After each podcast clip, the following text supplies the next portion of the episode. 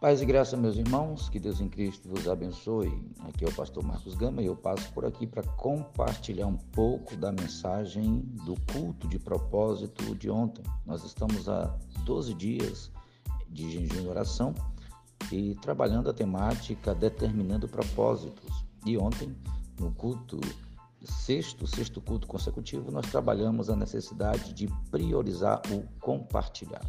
Pegamos por base o texto de Efésios capítulo 2, versículo 10, que diz assim: Porque somos feitura sua, criados em Cristo Jesus para as boas obras, as quais Deus preparou para que andássemos nelas.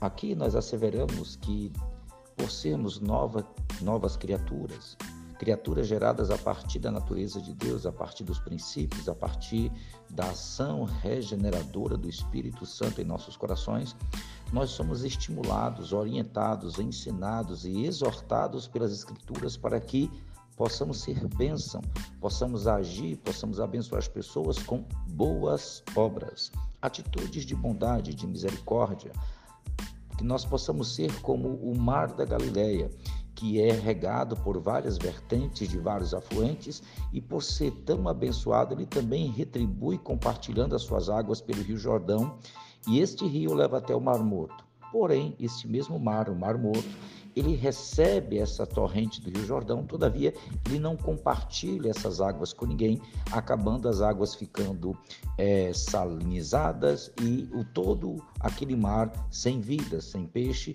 e sem vegetação ao seu redor. Esses dois mares, eles podem ser comparados àquelas pessoas que são abençoadas e abençoam também, e aquelas pessoas que recebem, mas não compartilham nada que possamos nesse ano de 2022 sermos canais de bênção, sermos abençoados e também abençoados, porque o próprio texto de Efésios 2:10 diz: "As quais Deus preparou para que andássemos nelas". Nós precisamos andar em, boa, em boas obras, nós precisamos andar compartilhando fé, compartilhando bênção, compartilhando os nossos dons, compartilhando o evangelho, compartilhando os ensinos da palavra e compartilhando misericórdia. Que Deus em Cristo abençoe a cada um de forma muito especial e que nós sejamos exortados pelo Espírito Santo a priorizar o compartilhar em 2022. Deus abençoe a todos.